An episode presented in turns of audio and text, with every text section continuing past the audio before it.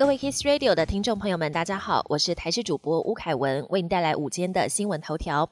把握廉价尾巴好天气，今天深夜起变天，明上班日转湿冷。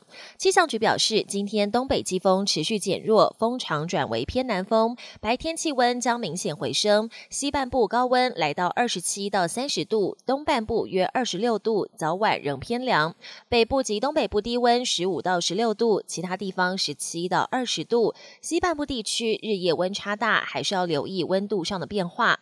而今天深夜到明天全天，有下一波锋面配合华南云雨带移入，中北部再转阴阵雨天气。后期下一波微弱东北风接续南下，东半部也会有阵雨几率。二二八连假最后一天，交通量拟为平日的一点四倍。今天是连假最后一天，交通部高工局预估国道将有不少北返车潮，交通量可能达到六十二百万车公里，是平日的一点四倍。八大容易拥塞路段多半以北向为主，包括国一新竹系统到竹北、南屯到后里、西罗普盐系统。国五宜兰平林系统等，高工局表示，这些路段约在下午三点过后开始出现车多拥塞，部分路段可能会一路塞到晚间八九点。其中国五北向早上十点就会开始车多，可能一路塞到晚上八点，行车时间是平日的七倍。水喝太少，年轻人也会脑中风。国人脑血管疾病排行死因第四位。卫福部最新统计，二零一九年死亡人数超过一点二万，创十二年新高。而且每五个人有一人非老年人。五十至五十九岁占六十五岁以下离病者超过四成，四十到四十九岁也有四百八十人。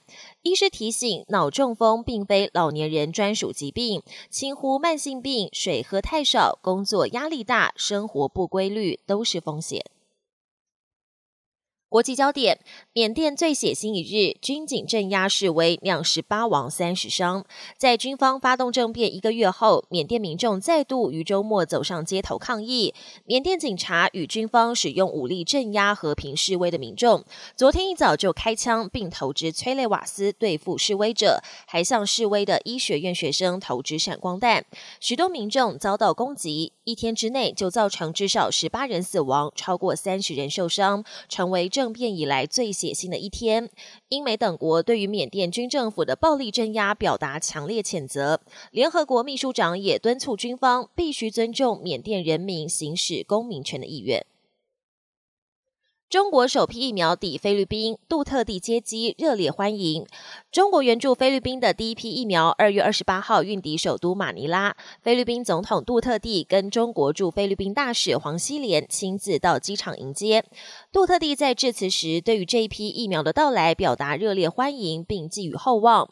这批疫苗总共有六十万剂，是由北京科兴公司生产，其中五十万剂是中国政府援助，另外十万剂是中国军方。向非国军方捐赠，非国计划在三月底开始进行疫苗接种。